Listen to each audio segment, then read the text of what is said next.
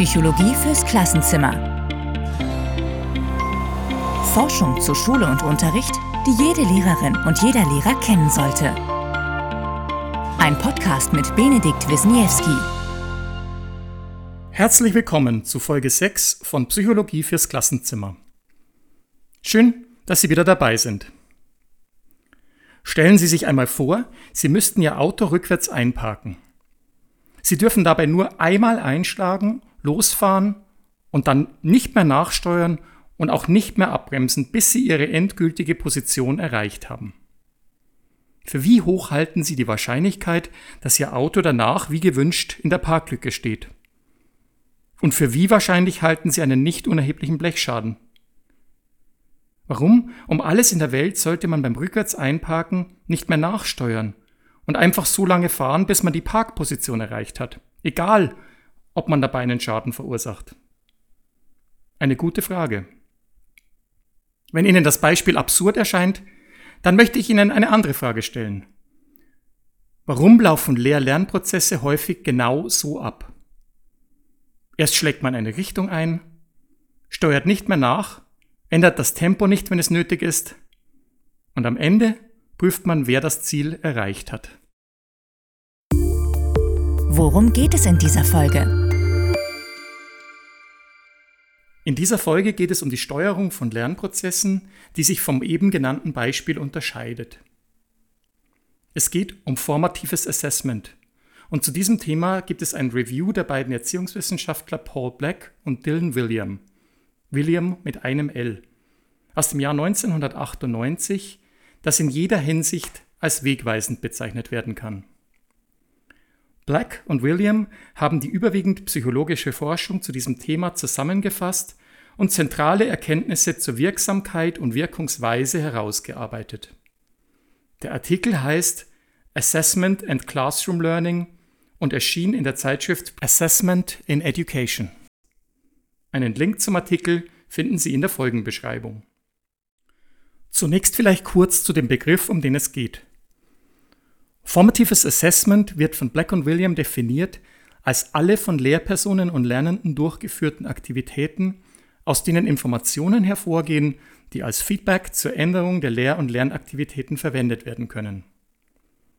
Im Gegensatz zum summativen Assessment, bei dem ein Lernergebnis bewertet wird, üblicherweise in der Form von Noten, geht es beim formativen Assessment um lernprozessbegleitende Rückmeldungen, also Informationen, die nicht am Ende des Lernprozesses als Bewertung, sondern kontinuierlich während des Lernprozesses als Unterstützung bei der Steuerung gegeben wird, die also das Nachsteuern und die Anpassung des Tempos erlauben.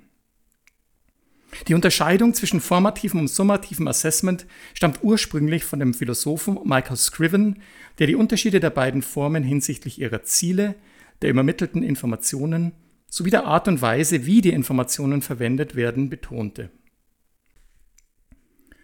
Die Annahme, die hinter der Wirkung formativen Assessments steht, ist die, dass eine möglichst genaue Kenntnis des individuellen Lernstandes dazu beiträgt, Lerngelegenheiten auf den jeweiligen individuellen Bedarf der oder des Lernenden optimal anzupassen. Ich habe mich übrigens entschieden, das Wort Assessment nicht zu übersetzen, da der im Deutschen häufig gebrauchte Terminus der formativen Evaluation aus meiner Sicht nicht zutreffend ist. Assessment bedeutet im Kontext dieser Folge die Einschätzung eines Lernstands oder einer Leistung und die Rückmeldung dieser Einschätzung an die betreffende Person. Warum sind diese Forschungsergebnisse für Lehrerinnen und Lehrer interessant? Assessment wird im aktuellen Schulsystem meist mit Bewertung, Beurteilung, Benotung und Selektion in Verbindung gebracht. Bei Black und William geht es darum, wie Assessment völlig anders eingesetzt werden kann, nämlich mit dem Ziel, Unterrichtsprozesse besser mit den Bedürfnissen der Lernenden abzugleichen. Die Autoren schreiben, Zitat, wenn Lehrpersonen wissen, welche Fortschritte Schülerinnen und Schüler machen und an welchen Stellen sie Schwierigkeiten haben, können Sie diese Informationen nutzen, um die richtigen didaktischen Entscheidungen zu treffen. Zitat Ende. Eine Herangehensweise, mit der dies gelingt, dürfte wohl für Lehrpersonen von hoher Relevanz sein. Die von Black und William zusammengefassten Forschungsergebnisse bieten aber eben nicht nur eine didaktische Idee, sondern gesicherte Informationen darüber, wie wirksam diese tatsächlich ist, wie die Umsetzung im Erhebungszeitraum tatsächlich aussah, welche Faktoren eine erfolgreiche Umsetzung beeinträchtigen oder verhindern und welche psychologischen und didaktischen Voraussetzungen und Auswirkungen formatives Assessment hat. Was wurde genau erforscht? Es handelt sich bei dieser Untersuchung um ein qualitatives Review, also eine systematische Zusammenfassung der Studien, die zu einem Thema in einem bestimmten Zeitraum publiziert wurden. Im Gegensatz zur Meta-Analyse werden keine quantitativen Daten verrechnet, sondern die wichtigsten Aussagen vorliegender Studien systematisiert, miteinander verglichen und kritisch bewertet. Black und William schlossen in ihrem Review die Studien zum formativen Assessment zwischen 1988 und 1998 ein. Aus zunächst 681 Publikationen, die sich überhaupt mit diesem Thema beschäftigen, wurden 250 Artikel ausgewählt, die relevante Informationen enthielten. Die Stichproben umfassten die Altersspanne von fünfjährigen Kindern bis zu Studierenden an Colleges. Was sind die zentralen Ergebnisse? Zunächst werden die Befunde zur allgemeinen Wirksamkeit zusammengefasst. Die Studien, die in das Review eingingen, berichten Effektstärken für formatives Assessment zwischen 0,4 und 0,7 Standardabweichungen im Vergleich zu Unterricht ohne formatives Assessment. Im pädagogischen Kontext sind dies substanzielle Effekte, wenn man davon ausgeht, dass der durchschnittliche Lernzuwachs während eines Schuljahres bei etwa 0,4 Standardabweichungen liegt. Die Größe der Effekte in den verschiedenen Studien hängt stark von der angewendeten Bezugsnorm ab, wobei sich eine höhere Wirkung von formativem Assessment zeigte, das unter der Annahme, dass alle Schülerinnen und Schüler die angestrebten Ziele erreichen können, durchgeführt wurde. Weniger effektiv war es dagegen dann, wenn ein Vergleich mit Mitschülerinnen und Mitschülern hergestellt wurde. Neben der allgemeinen Wirksamkeit wurde die tatsächlich beobachtete Praxis untersucht. Also die Art und Weise, wie formatives Assessment tatsächlich eingesetzt wird, beziehungsweise im Erhebungszeitraum eingesetzt wurde. Hierbei zeigten sich einige problematische Punkte. Gängige Praktiken des Assessments von Schülerinnen und Schülern begünstigen oberflächliche Informationsverarbeitung und das Auswendiglernen von Inhalten, verbunden mit schnellem Vergessen. Es fand zudem kaum eine kritische Reflexion der Durchführung von Assessmentpraktiken unter Lehrpersonen statt, beispielsweise in Form gegenseitiger kollegialer Überprüfung. Die Funktion von Noten wurde überbetont und die Funktion der Optimierung von Lernprozessen vernachlässigt. Es gab die Tendenz, eher einen normativen als einen kriterienbasierten Ansatz zu verwenden, was zu Konkurrenzdenken führte, statt Schülerinnen und Schüler zu persönlicher Verbesserung zu motivieren. Gerade Lernende mit größeren Schwierigkeiten werden von solchen Praktiken demotiviert und verlieren Vertrauen in die eigenen Fähigkeiten. Die Qualität formativen Assessments nahm immer dann ab, wenn Lehrpersonen Druck von außen verspürten zum Beispiel durch externes summatives Assessment und insgesamt lag ein wenig ausgeprägtes Verständnis von formativem Assessment vor, bei gleichzeitig vorherrschender Dominanz von Prüfungen. Black und William sprechen hier in späteren Publikationen von einem Washback-Effekt. Dies bedeutet, dass die Erwartung einer Prüfung durch die Lernenden die Wirkung formativen Assessments und letztendlich den Lernprozess an sich beeinträchtigt. Im nächsten Teil des Reviews geht es um den Umgang von Schülerinnen und Schülern mit dem Feedback, das sie im Rahmen des formativen Assessments erhalten. Ein wesentlicher Punkt ist hier die Unterscheidung, worauf sich dieses Feedback richtet. Es gibt zwei Möglichkeiten. Ego-involving Feedback und Task-involving Feedback. Also Feedback, das sich auf die Person bezieht, etwa du bist schlau, du bist fleißig. Und Task-involving Feedback, das sich auf die Bearbeitung der Aufgabe bezieht. Etwa, du kommst mit dem Thema X bereits sehr gut zurecht, bei Thema Y machst du aber immer noch den Fehler Z. Task Involving Feedback führt dazu, dass Lernende Hilfe erbeten, wenn sie die benötigen und das Verzichten auf Hilfe dadurch erklären, dass sie ein Problem selbst lösen möchten. Im Gegensatz dazu führt Ego-Involving Feedback dazu, dass Lernende seltener Hilfe erbeten und den Verzicht dadurch begründen, ihre eigene Unfähigkeit verschleiern zu wollen. Ego-Involving Feedback wirkt sich negativ auf die Motivation und Leistung aus. Interessant ist vor allem, dass auch Lob negative Effekte haben kann. Vor allem dann, wenn es sich nicht in Verbindung mit objektivem Feedback zur Aufgabenerfüllung verbinden lässt. Im letzten Teil des Reviews, auf den ich eingehen möchte, geht es um konkrete Strategien des formativen Assessments.